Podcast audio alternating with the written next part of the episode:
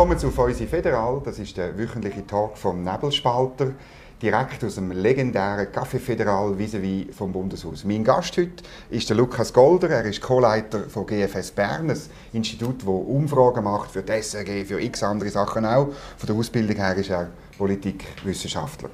Wir reden heute über die Umfragen und über die Abstimmung, die am Sonntag stattfindet. Natürlich, das ist hochaktuell. Wir reden darüber, was man dort ein bisschen für Verschiebungen kann sehen kann. Und dann werden wir ein bisschen genauer noch darüber reden, wie das man Umfragen macht, was sie aussagen und vielleicht auch was nicht. Wie immer nehmen wir aber zuerst ein Glas Wein, ein Weisse aus dem Wattland, ein Desalé, ganz fein, steile Terrasse. Ich habe den sehr gerne. Ich habe mal den Weinbauer kennengelernt, einen ganz spannenden Typ, der Herr Dubois. Und ähm, ja, freut mich, dass du bei uns bist. Bin gespannt, freue mich. Zum Wohl. Merci vielmals, Tommy. Ja, jetzt am Sonntag haben wir, haben wir einen Abstimmungssonntag reich befrachtet, fünf Vorlagen. Wir haben ja schon mehr gehabt, oder? aber äh, fünf ist doch ziemlich viel. Wenn man sich Event durchgehen, bei der Initiative sieht es glaube ich, nicht so gut aus. Dort ist der übliche Trend ein bisschen, dass es retour geht, Zustimmung und womöglich eher ein Nein rausschaut. Oder wie siehst du das?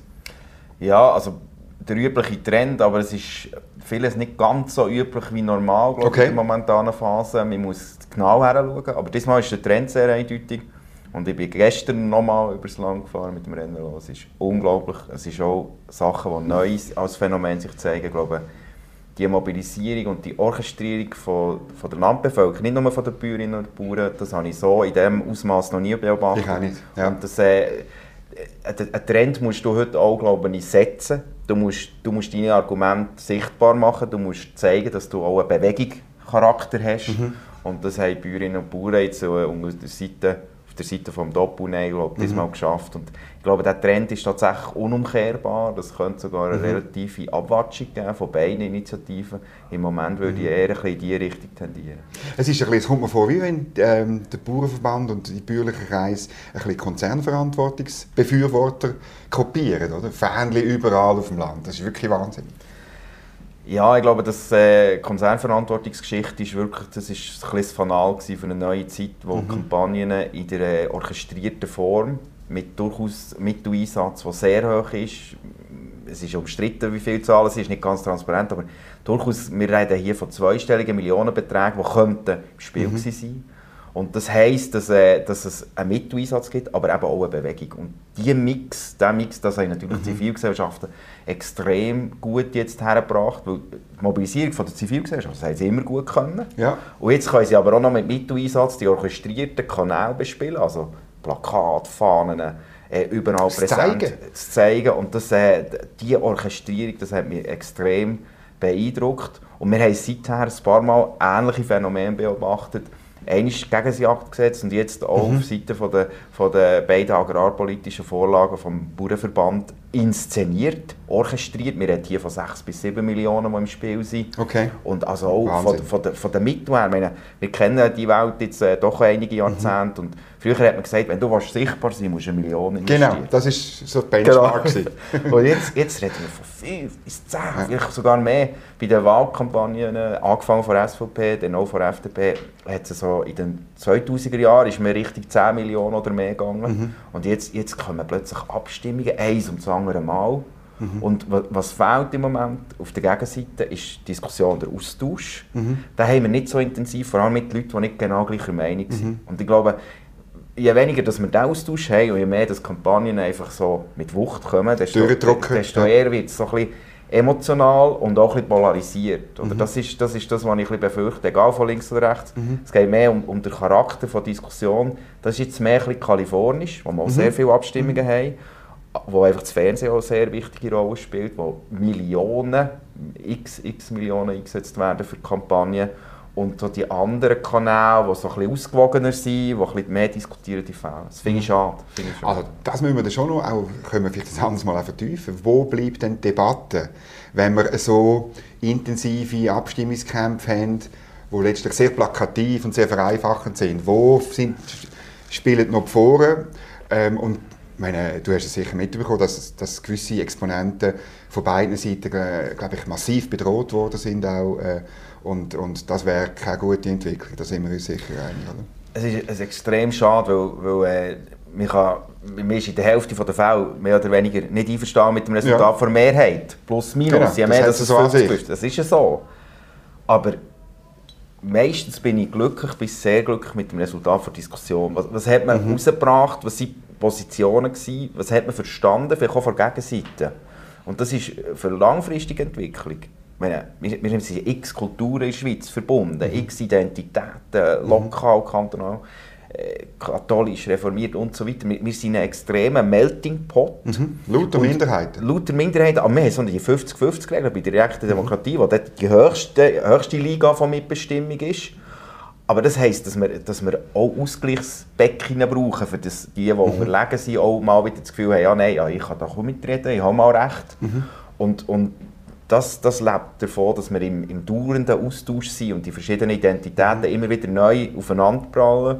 Und das ist im Moment zu kurz gekommen, aber das kommt auch ein bisschen mehr zu kurz, wenn Kampagnen einfach martialisch, mhm. emotional werden. Mhm. Was hast du das Gefühl, führt jetzt das zu einer Mobilisierung, gerade jetzt zum Beispiel in, in bürgerlichen oder Kreisen oder auf dem Land, von Leuten, die sonst nicht an Touren gehen? Also ja, mhm. erwartest du eine höhere Stimmbeteiligung von diesen Leuten jetzt? Genau, das, das ist übrigens äh, gerade wieder Thema Umfragen, das ist das, was man am schwierigsten kann, kann messen kann. Ja, Auch international bei mhm. Wahlanalysen, wenn man, wenn man wieder sagt, ja, die USA-Umfragen sind schlecht gewesen, was sie diesmal nicht so richtig genau, waren. aber, äh, aber ab und zu gibt es das. Und es ist gerade äh, mit den Registrierungsprozeduren in den USA extrem schwierig zu sagen, wer wirklich, wirklich am Schluss mhm. geht wählen. Und in der Schweiz ist auch sehr schwierig zu sagen, wer wirklich am Schluss ist und wer nicht. Aber es gibt so systematische Verzerrungen. Und man kann sagen, je weniger Haushaltseinkommen vielleicht im, im Haushalt ist, je weniger Anteil Leute oder auch Eltern, die irgendwo den universitären Weg, akademischen Weg gemacht haben, desto weniger nehmen sie systematisch teil. Mhm. Oder umgekehrt, die, die halt vom Elternhaus schon Politik quasi mit der Muttermilch aufgesogen haben und die nachher in der Schule, die, die gehen einfach, die gehen ja. immer. Mhm. Und das heisst, gerade Leute, die vielleicht jetzt ähm, aufgeschreckt sind durch die, durch die Kampagne von, von, von der Nein-Seite, beim CO2-Gesetz mhm. die sagen, da zahlt die Landbevölkerung, die, die vielleicht auf ein Auto angewiesen mhm. sind oder auf eine, auf eine Erdölheizung, das sind vielleicht eben Leute, die vielleicht nur einmal alle zehn Jahre gehen. Mhm. Und das verschiebt das Gewicht und das verschiebt die, das Resultat. Mhm. Äh, vielleicht 3% macht das äh, im Einzelfall ungefähr ausgeschätzt. Mhm. Und äh, ist in der Umfrage extrem schwierig zu messen. Mhm. Vor allem, wenn in der Stadt im Moment immer noch so sind, dass die Mobilisierung eher ein bisschen unter dem Schnitt dürfte bleiben, dann verschieben sich die Gewichte. Und dann hat die Landbevölkerung ein bisschen mehr Power als normal. Mhm. Und das macht das macht äh, das Austarieren von Umfragen. Und das kann wirklich, oder ich kann auf das auswählen natürlich. Es gibt, ähm, ich habe einen alten Landwirtschaftspolitiker mal am Telefon gehabt, vor zehn Tagen. Ich kann, kann schon sagen, wer der Rudi Lustenberger, CVP Entlebuch, wo mir sagt, ja, du wirst sehen, die Mobilisierung der Bauern, von der Landbevölkerung wird wahrscheinlich beim CO2-Gesetz könnte äh, ausschlaggebend sein, oder? dass es dort dann vielleicht eben ins, ins Nein kippt, weil dort ist ja, sind die Umfragen sehr knapp, also innerhalb von diesen von diesen Streuungen, die einfach möglich sind. Das ist, glaube ich, nicht möglich. Es sind eher ins Jahr, kann man sagen. Genau. Sie sind eher ins Jahr. Aber es ist, man kann, glaube ich, nicht irgendwie äh, sich zum Fenster auslehnen und sagen, man wüsste, wie es am Sonntag ausgeht. Oder? Nein, nein. Das ist klar, genau wie du sagst, Unsere, unsere Standardindikatoren verweisen doch auf leichten Vorsprung von Ja-Seite, mhm. der aber schmilzt. Mhm.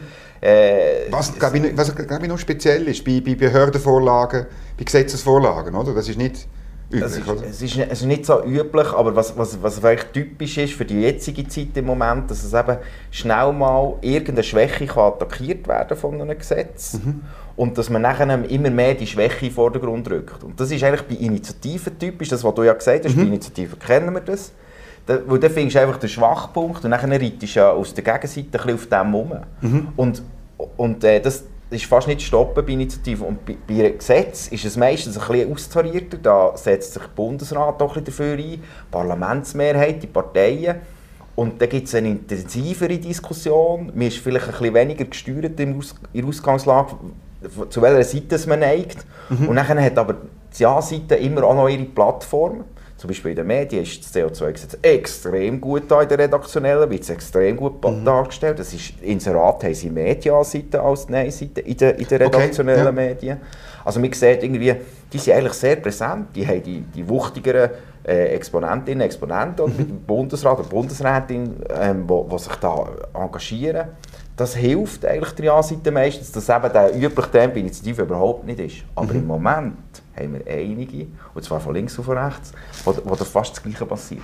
Also, irgendwo also, findet man... Freihandel Indonesien ist das letzte Beispiel genau. im März, oder? Ja. Irgendwo findet man, irgendwo findet man Kampfjet. Zucker, Kampfjet, irgendwo, ja, Gesetz, eben egal, von links oder rechts. Ja. Spiel, ja, ja, ja. Mir, mir geht es ums Phänomen. Genau. Du findest ja bei jedem Vorschlag Schwachpunkte. Ja, auch weil Gesetze viel grösser sind also, ja. und, und, mehrere Facetten ja. haben. Und dann, aber ich meine, jetzt, nein, das Nein-Lager reitet jetzt ganz stark auf dieser Flugverkehrsabgabe um, wo wir wissen, das ist eigentlich der, der kleinere Teil ja, von dem Gesetz. Oder? Aber damit probiert man, habe ich den Eindruck, gerade die jüngere ähm, ähm, Wählerinnen und Wähler zu erreichen.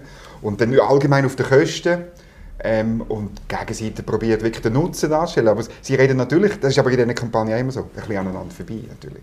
In einem gewissen Maße, das ist immer so. Je, mehr, je mehr einfach Kampagnengeplänkel ja. ist, desto mehr ist es so ein bisschen auf die eigene Mülle. Aber es gibt schon etwas, was du zu Recht ansprichst. Das, ich habe vorher schon gesagt, wir haben X-Identitäten. Wir sind nicht mhm. einfach nur X oder Y. Und hier ist etwas, was wir halt typischerweise von der Wirtschaftsseite her eigentlich kennen, dass man sagt, es gibt von der Idee geht man aufs Portemonnaie. Oder? Und eigentlich von einer politischen Ansprache der Leute mhm. versucht man es als Konsumentinnen und Konsumenten anzusprechen und zu sagen, die Idee ist zwar super, aber du zahlst so mit deinem eigenen Portemonnaie. Und, und diesen Trend den haben wir eben bei ein paar Vorlagen jetzt. Und der könnte sich eben, wie, wie auch Rudi Lustberger offenbar signalisiert hat, oder der könnte sich auch verstärken. Und diesen mhm. Hinweis habe ich schon eindeutig, dass, dass es dann nicht nur ein Stop und Nein ist mit Solidarität zu den Bäuerinnen und Bauern, mhm. sondern dann ein dreifach Nein, wo man sagt, ja, auch der Mittelstand oder der Hungermittelstand oder auf dem Land zahlt den Preis für, äh, für, die, für diese Form von Lenkungsabgabe. Und Darum äh, stimmen mhm. wir dreimal Nein. Mhm. Oder sogar noch mehr. Ist das der Grund, warum, äh, ich habe jetzt immer wieder bei den Befragungen, die euer Institut oder auch jemand anderes gemacht hat zum CO2-Gesetz, hat man ein gesehen, dass ähm, das Ja, gerade bei Jüngeren, eigentlich nicht so wahnsinnig stark ist. Also, es ist, also der Unterschied ist nicht groß. Mhm. Aber gleich, es hat sich durchgezogen ähm, bei, bei allen Umfragen. Oder wie erklärst du das? Also das eine ist, glaube ich, ähm, dass die Klimajugend, das ist klar, die, die auf der Straße sind, ein kleiner Anteil. Es wird immer überschätzt, das wird natürlich auch medial sie sind. Ja. laut. Und dann gibt es aber einen, einen grossen Anteil, über die Hälfte, die sich zugehörig fühlen, jetzt von den ganz Jungen, wir haben ja 16- bis 24-Jährigen, gemäss CS äh, Jugendbarometer ist jetzt das, die fühlen mhm. sich zugehörig zu dieser Bewegung. Also wenn mhm. wir über Klima reden, würde ich schon im Moment noch sagen, der Zeitgeist spricht bei den Jungen sehr stark für die Bewegung es gibt mhm. ein Bedürfnis der Jungen, zu dem, was quasi Trend und hip ist, auch ein bisschen dazuzugehören. Und ich denke, da reden wir schon von etwas, wo, wo jetzt die Zeit von der Covid-Krise wird überdauern von den Jungen, von, der, von dieser Generation. Also Klima, Nachhaltigkeit in Bezug auf, auf CO2-Politik. Jetzt haben wir aber hier einen Spezialfall natürlich. Erstens hat es aus der Westschweiz auch Kritik gegeben, dass es zu wenig mhm. mitgeht von der Klimajugend. Und zweitens ist, ist natürlich die Formschwäche, vielleicht anhaltende Formschwäche, glaube ich, von dieser, von dieser Klimajugend, auch ein Teil von dieser Diskussion jetzt bei den Jungen. Und jetzt kommt eben eine andere Identität, jetzt kommt die Konsumentinnen, Konsumentensicht. Das Auto ist für viele Junge extrem wichtig. Und dann kommt plötzlich ganz andere äh, Diskussionsachse rein, eine Schwäche von dieser Vorlage, dass man eben auch muss zahlen muss. Und jetzt sieht es auch bei der Jugend plötzlich wieder anders aus, als man immer gemeint hat. Mhm. Das eine war vielleicht überzeichnet, wie, wie umweltaffin die Jungen sind, mhm. äh, mindestens wenn es nicht direkt ums Klima geht. Und jetzt haben wir eine Situation, wo bei den, bei den Jungen ganz andere Identitäten wieder spielen. Mhm. Und sie sind nicht so politisch gebunden wie die Älteren und Ältesten, die ja ein riesiges Gewicht haben bei ja. Abstimmung. Ja, viele größer, genau. Ja, und die wissen ja mehr oder weniger bei gewissen Fragen von Anfang an, ich bin auf der Seite von denen oder denen. Aber bei den Jüngeren ist das viel flüssiger. Die haben auch noch, noch weniger fixierte Meinungen. Die gehen, nur, die gehen weniger stimmen, und mhm. auch nur, wenn es sie wirklich interessiert. Mhm. Und darum ist, ist das für mich jetzt auch nicht eine riesen Überraschung, aber es ist natürlich spannend, weil es ein bisschen gegen Zeitgeist wirkt. Mhm, mhm. Oder letztlich eben zu einem differenzierten Bild auch von dieser Generation beiträgt. Das ist nicht schlecht an sich, oder? Ja, ich finde auch, Differenzierung ist, ist, ist immer gut, äh, sicher. Was ich aber schon gelernt habe, es ist es, es, hilft auch mir zum Verständnis der Jungen, wenn man sagt, okay, es gibt vieles, was bei den Jungen auch vor 40 Jahren gleich war, aber es gibt schon Sachen, die neu sind, die ja. finde ich extrem spannend. Und so jung sind wir auch nicht mehr. nein, nein, ich kann nur noch, ich kann nur noch beobachtend genau. mitfiebern, genau. aber äh, nicht, mehr, ja. nicht mehr mitreden. Der zweite Fall, den ich noch besprechen ist die FDP. Das ist interessant. Oder beim CO2-Gesetz ähm, äh, die Partei ist dafür, Ja-Parole, es hat aber eine Minderheit gegeben, also die Delegiertenversammlung, die für das Nein war. Die Partei ist offensichtlich gespalten. Die Wählerinnen und Wähler sind fast noch mehr gespalten. Ähm, die Zahlen sind ein bisschen verschieden, aber sie sind überall ein so, dass etwa eine Hälfte vielleicht von der FDP oder von den Sympathisanten, Sympathisantinnen von der FDP das anders sieht als ihre Partei. Ähm, wie, wie, erklärst du dir das?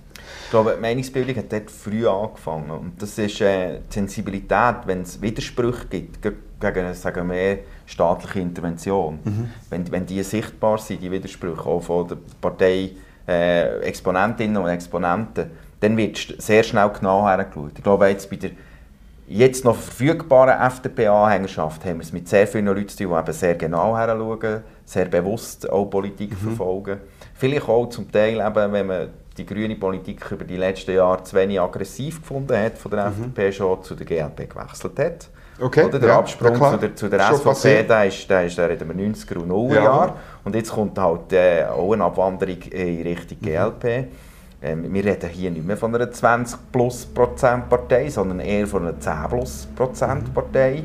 Und, und äh, in diesem Milieu, wo sie sich jetzt bewegt, gibt es vehementen Widerspruch. Äh, ich finde das äh, spannend. Also in, in diesem Ausmaß hätte ich es nicht erwartet, aber es ist für mich mehr Zeichen, dass äh, zwar die FDP-Anhängerschaft durchaus für das Prinzip von einer Lenkungsabgabe ist, für eine aktivere Umweltpolitik, aber sobald es um das Konkrete geht, werden sie sehr genau heranschauen mhm. und dort ist der Widerspruch sehr viel lauter, als man es jetzt vielleicht äh, aufgrund der Mitglieder äh, können erwarten, wo eigentlich die Unterstützung für den Kurswechsel in Richtung mehr aktiver Umweltpolitik mhm. extrem gut abgestützt ist. Mhm. Es ist wahrscheinlich, es sind halt andere Leute, aber habe ich es richtig im Kopf, die Mitgliederbefragung haben auch ihr gemacht ja, für die FDP, genau. oder? Also dort hat man ähm, Leute befragt, die sich als Mitglieder von der FDP bezeichnen. Mhm. Ähm, und mitgemacht haben, glaube ich, irgendwie zwischen 20 und 25.000 ja, genau. oder irgendwie so. Aber es ist also auch nur ein kleiner Teil von der gesamten Mitglieder, glaube ich, gewesen, wo, wo je nach Zählart größer ist. Und da fragt man ja dann nach ähm, Sympathisanten. Also in der Regel fragt man ja ähm, bei diesen Umfragen, wem haben die das letzte Mal bei der Nationalratswahl die Stimme gegeben oder so irgendwie, oder? Ja. Oder würdet ihr jetzt im Moment... Oder, genau. Geben, ja. Und das sind halt zwei verschiedene Gruppen Leute, oder, die völlig auseinandergehen unter Umständen. Ja, das, das stimmt. Da haben wir einfach leider beim einen nicht so systematisch Daten. Wir haben bei den CVP-Mitgliedern äh, so eine Geschichte mhm. gemacht, wir haben bei den FDP-Mitgliedern so eine Geschichte gemacht. Wir haben ab und zu auch bei anderen Verbänden und Organisationen so Mitgliederbefragungen. Mhm. Merci. Und, äh, es ist ein bisschen schwierig, dort zu spüren, eben, wer sind die Mitglieder wirklich? Ähm, warum machen sie eben vielleicht mit oder vielleicht auch nicht? Wobei ich glaube, die, die Ausschöpfungsquote sind wir eigentlich sehr glücklich gewesen, bei beiden Parteien. Also die Leute sind heute mehr denn je, ich glaube im Meinungszeitalter, das ist auch noch so ein Schlagwort, mhm. wo, man sehr, sehr gerne sich äußert zu jedem Restaurantbesuch. Mittlerweile sogar beim WC, beim Flughafen muss man fast eine Umfrage ausfüllen, wenn man, wenn man bisselt hat. Oder? Und, äh, es ist so ein bisschen, äh, zu allem muss man eine Meinung haben. Das, das tut man aber auch gerne zeigen. Und man hat auch den Eindruck oder den, den Anspruch, dass man dann auch reagiert auf die eigene Meinung. Und ich glaube, die, die Chance haben jetzt zum Beispiel auch die FDP-Mitglieder gehabt. Und, und letztlich für eine liberale Umweltpolitik, wenn man die Detail anschaut, die Vertiefungsfrage, die wir auch gestellt haben, ist klar, das Muster ist eine liberale mhm. Umweltpolitik, das heisst mhm. aktiver, aber sehr stark mit Lenkungscharakter, mhm. nicht mit interventionistischen mhm. Lösungen. Äh, das, das ist das, was man, was man sehr deutlich herausspüren kann. Ich glaube nicht, dass jetzt die schweigende Mehrheit, wenn man so will, dass jetzt die ein anderes Bild hätte gegeben. Aber klar, mhm. es hat jeder die Möglichkeit gehabt, mitzumachen, oder jede, und es haben einfach die mitgemacht, die mitgemacht genau, haben. Genau, Ja, es ist halt schwierig, weil am Schluss ähm, ist, der Gesetzgebungsprozess ist ja dann so, dass verschiedene Sachen einfließen und die FDP hat sich jetzt entschieden, in der Bundesrats-, äh, in der Nationalrat- und Ständeratsfraktion relativ spektakulär bei diesem Projekt mitzumachen. Zuerst hat sie sich verweigert, ja. dann macht sie mit. Und natürlich äh, kommt sie dann natürlich ein bisschen zu spät. Also darum hat sie auch nicht können dieser Vorlage, das ist jetzt umstritten, wie fest sie den Stempel aufgedruckt hat. Oder? Peter Gössi hat da im Gespräch gesagt, es ist eine liberale Vorlage. Mhm. Und natürlich ihre Gegner in der eigenen Partei sagen, ja nein, wir sind, äh, wir sind SP und Grün hinten. Und dort ist genau der Gap, ja, oder? genau. Und das ist genau, im, im Detail ist, ist, ist meistens das Spannende, was auch in der Debatte nachher aufbricht. Und dann mhm. braucht es eben die Leute, die, die bereit sind, sich quasi gegen eine Parteimeinung zu stellen. Und wenn die sichtbarer und mhm. hörbarer werden, dann schauen die Leute genau, okay, wo ist mhm. der Problempunkt? Und im Moment wird der Problempunkt eher gesehen, als zum Beispiel, das ist meine Referenzzeit, ist 15 äh, bis 19, mhm. die Legislatur vorher. Dort ist der Bundesrat, das Parlament eigentlich relativ locker fast bei allen Vorlagen durchmarschiert. Mhm. Und, und jetzt haben wir eine oder andere Niederlage Egal eben von welcher Seite. Ja. Und das heisst, im Moment sind so die Schwächen, man schaut sehr genau her und sagt aber Moment. Mhm. Und das hat man ja auch erlebt. Mhm. Bei diesen ganzen Covid-Massnahmen hat man immer die Widersprüche gesehen, man hat immer die Probleme gesehen, man hat mhm. immer wieder gesehen, dass Politik, sobald sie fährt, auf funken, gibt es irgendwie nebendran gibt's auch, auch noch ein Feuerchen, das man dann auch wieder mhm. muss löschen muss. Das ist typisch für jede Politik, mhm. die ein bisschen auf Kompromiss ist. Mhm. Äh, übrigens auch, wenn, wenn, äh, wenn wir eine Mehrheit Regierung hat mit einem Programm, hätten wir die Widersprüche genauso. Natürlich, fast noch mehr. Ja, würde ich auch, würde ich auch befürchten, weil, weil dort weniger Leute mitdenken, ja, weniger Köpfe zusammen, zusammensteckt ja. sind und, und darum, äh, wir haben die Widersprüche, aber im Moment schauen wir sehr genau mhm. her. Ich glaube, das ist ein das, was... Mhm. Halt ich habe bei der FDP ein bisschen Déjà-vu, halt so die CVP vor 20 Jahren, oder? Und weil die FDP, wenn sie bei der SVP mitmacht, oder? Äh, dann äh, kann sie verliert sie auch, weil, sie, weil die Leute letztlich das Original wollen. Und jetzt habe ich halt wieder das Gefühl, oder? wenn man so einen schnellen Kurswechsel macht ähm, auf, auf, auf grüne Ideen, sie verliert wieder einfach andere Leute und man wird am Schluss zermahlen. Du hast es vorher selber gesagt, wir reden nicht mehr von einer 20%-Partei, mhm. wie Vor der Vorvorgänger von der Peter Gössi hat noch gesagt, das Ziel ist, 20% wieder zurückzuholen. Das ist so weit weg, von dem redet man gar nicht mehr. Man wird wie zermahlen, oder? Wie, wie vor 20 Jahren die CVP. Ja, ich glaube, das Polarisierungsphänomen ist, ist absolut klar da. Also wir haben, unabhängig jetzt von GLP-Geschichte, die bei der FDP rausspielt, wir, wir haben ganz klar mal Polarisierung. Jetzt, innerhalb von dem Geschichte von, von diesen staatstragenden beiden Parteien, so aus dem sagen wir, katholischen Milieu, aus dem wirtschaftsnahen Milieu, mhm.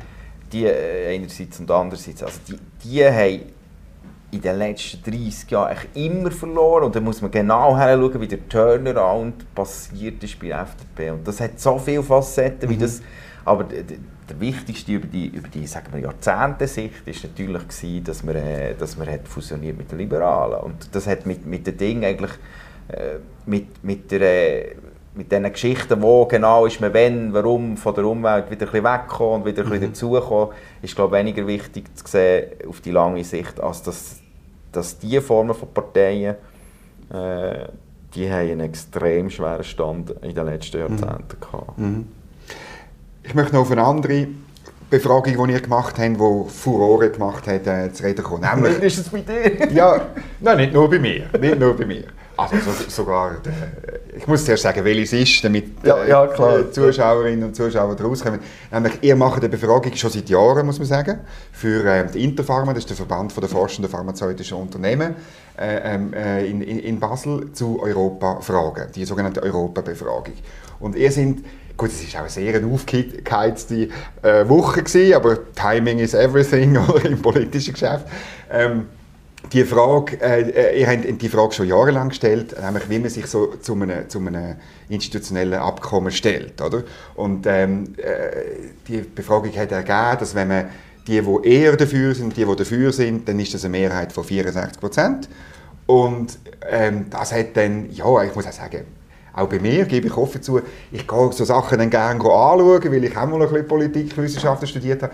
Und das ist natürlich die Fragestellung, Kritik von mir und anderen war, und eben auch von Ignazio Cassis an der Medienkonferenz, dann, wo er darauf angesprochen worden ist. Also die Fragestellung enthaltet den, den Preis nicht, oder, wo man zahlt für so ein Rahmenabkommen. Und ähm, darum ist es nicht verwunderlich, dass, ähm, wenn man eher Jahr und Jahr zusammenzählt, dass es 64 Prozent sind. Man muss auch noch offenlegen, die, die wirklich im Jahr sind, sind sehr wenig, 15 Prozent, also ein, ein, nur ein Teil. Und ich meine, mir ist klar, man kann bei so einer Umfrage nicht alle Aspekte in eine Fragestellung packen. Mhm. Aber ich meine, die Fragestellung ist natürlich schon ein so gewesen, ja, dass man, dass man insbesondere Ehejahr kostet ja dann auch nichts, um das zu sagen. Was sagst du zu dieser Kritik? Es ist nicht unbedingt eine Kritik für mich, sondern okay. es ist mehr eine spannende Frage, wie, wie kann mhm. man es optimal abbilden, was die Leute an sich wünschen im mhm. Umgang mit, mit dem Rahmenabkommen. Und das ist, das ist immer zu diskutieren. Wieso, oder das eine ist die Frage, wie stehst du zum Rahmenabkommen? Mhm. Und jetzt, äh, jede informierte Person müsste gar keinen Erläuterungstext genau. ja. Wir sind sieben Jahre, sieben Jahre lang jetzt Diskutieren. Ja. Wir wissen, jeder das Jota von diesen Kritikpunkten. Jedes Keimpapier. Ja, genau, leider. leider ist auch ein bisschen zu viel. Aber wir, wir können auch übrigens, was ich allen immer noch empfehle, wir können das Rahmenabkommen lesen.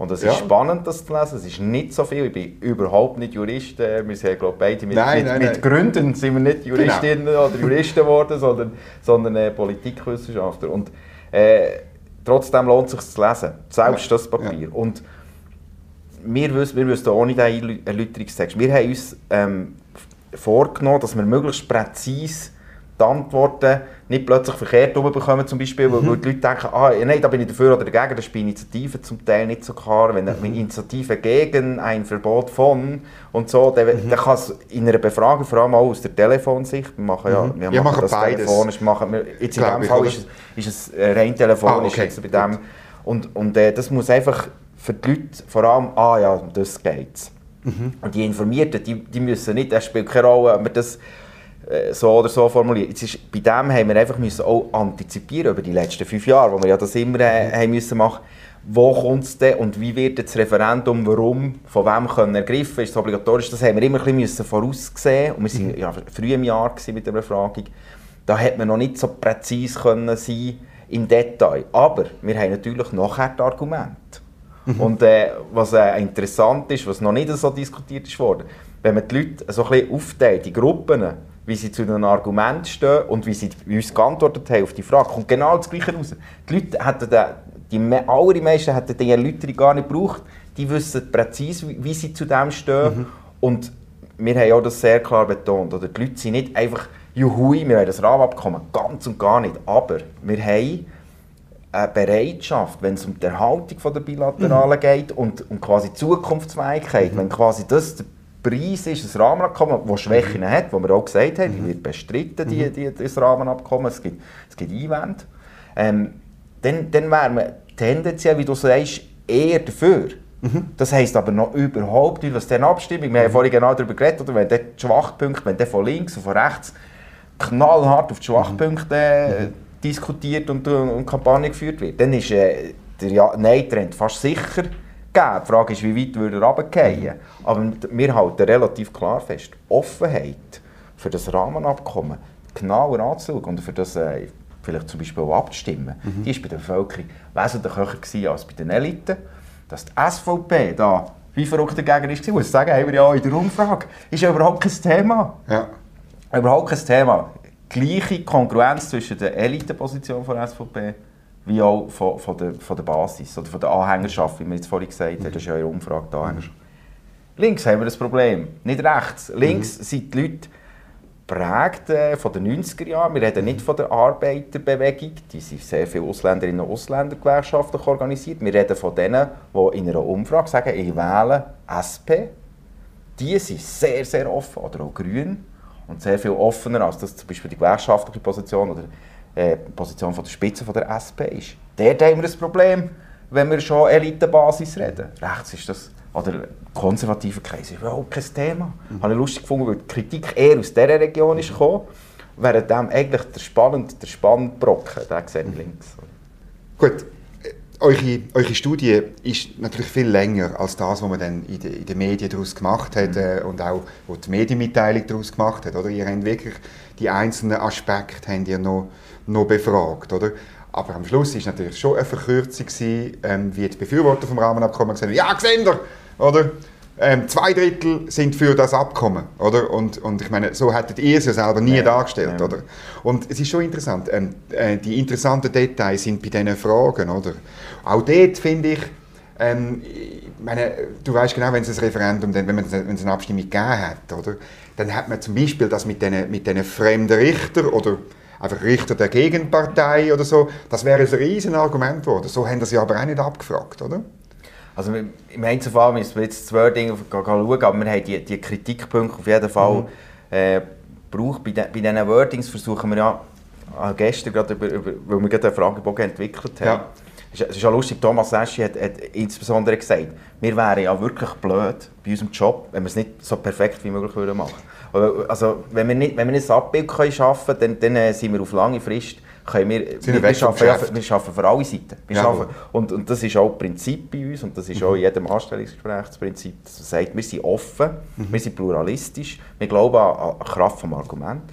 Und jetzt so ein Argument zu formulieren, ist, ist relativ schwierig. Also, du, Ja, du also, müsstest ganz idealerweise in, in zwei Zielen arbeiten. Du solltest nicht zu viel Schlagwort brauchen, wo die Leute so auf eine ganz, ganz falsche Richtung Mhm. Dann äh, bringen. ja. Das verzerrt. Und äh, in der Regel klingt uns das gut, aber das einzelne Argument, das kannst du natürlich immer angreifen, Mhm. ist klar. Aber wir haben versucht, die Schwachpunkte, die, von verschiedenen Seiten in die Debatte sind gekommen, möglichst genau abzubilden. Das probieren wir immer, kann man aber immer auch kritisieren, ist klar. Jetzt eben, du hast gesagt, links ist vor allem das Problem. Jetzt äh, probier das nochmal darzustellen, weil, weil es nimmt mich, es nimmt mich insofern Wunder. Erstens, weil ähm, die Linke bei dem Europathema jetzt in einer recht schwierigen Lage ist, wenn man denen im Bundeshaus redet. Oder? Meine, da gehen die Meinungen auseinander und man hört äh, Verschiedenes und man hört vor allem, dass man vielleicht nicht mehr so viel hören sollte, dass man jetzt andere Themen vielleicht lieber macht und so. Und gleich, ähm, äh, das Europathema ist ein urlinks Thema. Sie können eben, die SP muss zu dem Thema etwas erarbeiten, aber ähm, man merkt nicht richtig, wohin es geht. Was haben Sie denn dort festgestellt? Also die Inhalte. Offenheit für die Entwicklung vom bilateralen Verhältnis. Wir reden nicht vom EU-Beitritt. Das ist jetzt das, was das als erstes... ja. Ja, das, das würde ich auch im, im linken Spektrum im Moment ist, ist der tatsächlich schlecht angesagt. Das ist ja auch ein Hintergrund, warum das, das Genau. die SP-Parteileitung eigentlich äh, sich äh, quasi auf Seite von der gewerkschaftlichen Position gestellt hat und gesagt, es geht hier nicht nur um, um die Frage von, von, von der flankierenden Massnahmen für den Schutz der Arbeitnehmerinnen und Arbeitnehmer in der Schweiz, sondern es geht eigentlich um, um den ganzen Charakter, die ganze Entwicklung von der Europäischen Union in den letzten 20 Jahren. Von dem her, äh, das, fair enough, es ist, aber das ist nicht der Punkt. Ich glaube, dass, dass die Idee, den Weg offensiv weiterzugehen und in dem Sinn auch im europäischen Verbund probieren, Lösungen zu suchen. Vielleicht auch andere Lösungen, wenn das vielleicht die Mehrheit in der Schweiz will, im Übrigen. Dass man vielleicht ein bisschen, äh, einen Katalysator macht für ähm, Reformen im Inland, für, für, äh, für, den Sozialstaat neu zu denken. Das sind alles Anstöße, die man sich von früher her, von der europäischen Gemeinschaft, von EG noch, noch gewünscht hat. Und das ist die 90er Jahre, die Prägung von, der, von, dieser, von dieser Polarisierung von damals. Oder? Und viele von den Anhängerschaften von der SP sind natürlich aus dieser Tradition überhaupt in diese Richtung gekommen. Der EWR ist für äh, unsere Generation das politisierende Element überhaupt gewesen, oder? Das war meine erste Abstimmung, gewesen. zuerst mal dürfen gehen stimmen. Ich war völlig gewesen, wie das Nein konnte zustande kommen. In, in, in meiner Kinderklasse, wir haben einen einzigen Gegner gehabt. Aber, äh, aber äh, es ist ein hochspannend. Dort hast du gelernt, was repräsentativ ist und was nicht, oder? Ja, vor allem dort, ich habe wirklich, dann habe ich noch gedacht, man muss einfach im Bundesrat lernen, wie man, wie man, wie man Kampagnen führt. Ja, siehst super. und, äh, das war so ein bisschen mein Anstoß eigentlich gewesen, Ja, ja, die Jahre, oder? Das, das hat uns politisiert. Und, und damals hat die SP ein, ein Gesicht bekommen, Mhm. ein neues Gesicht von Peter Bodemann, äh, denke ich, wo, wo, wo eben die, die, die Grundidee drin. Und Ich glaube, in der Anhängerschaft der SP ist die Grundidee extrem verankert, aber auch der, der Kritik an der EU, Mhm. wie sie sich heute präsentieren, natürlich zugelassen. Das, muss, das muss man fairerweise sagen. Ja, und auch dort geht vielleicht, ist Mitgliedschaft vielleicht etwas anderes als, als ähm, Sympathisanten, die Wählerinnen und. Wähler. Oder? Und, und ich, das ist ja ein bisschen das Problem, dass, dass, dass der, äh, der klassische Arbeiter, vielleicht sogar der klassische Gewerkschafter, aber manchmal nicht mehr das SP, den SP-Zettel in die Wahl runterlässt, oder? Und, und dort geht der Spagat schon auf, oder? ich glaube auch, dass das, das ist jetzt ein klassischer Elitenbasis-Konflikt mhm. im Moment. Oder? Man versucht ja jetzt das zu kitten. Oder? Ich glaube, die Signale, die seither sind gekommen, seit dem Ende, sind ganz eindeutig, dass die SP sich nicht will, anti-europäisch positionieren und sozusagen auf die Seite von der SVP schlagen. Das, ja. das würde, Nein, das geht nicht. Das, das wäre, das wäre undenkbar. Ja. Aber, aber äh, gleich muss man so auch sagen, da, da, da hat sich etwas aufgetan. Und was man eigentlich in den letzten Jahren deutlicher hat, hat gespürt, ist, ist, ist der Führungsanspruch der Gewerkschaften. Das haben die Gewerkschaften, wenn mhm. sie selber Sie waren sehr hierarchisch organisiert. Sie, mhm. haben, sie haben eine starke strategische Achse. Sie haben viel erreicht, ganz genau wegen dem. Sie enorm wichtig in den letzten Jahren und Jahrzehnten, würde ich sagen, die Gewerkschaften. Gerade weil sie so gut organisiert und so ganz strikt strategisch aufgestellt sind. Und das haben wir zum Teil jetzt auch im Präsidium von der SP mitgespürt. Das war immerhin eine Gewerkschaft, der Christian Klar, ja. Und, und äh, die neue Generation, ähm, Meier und Wermuth, die haben auch diesen Anspruch. Und das finde ich an sich spannend. Mhm. Aber es ist, äh, jetzt gerade haben wir natürlich evident einen extremen Elite-Basiskonflikt. Mhm. mhm.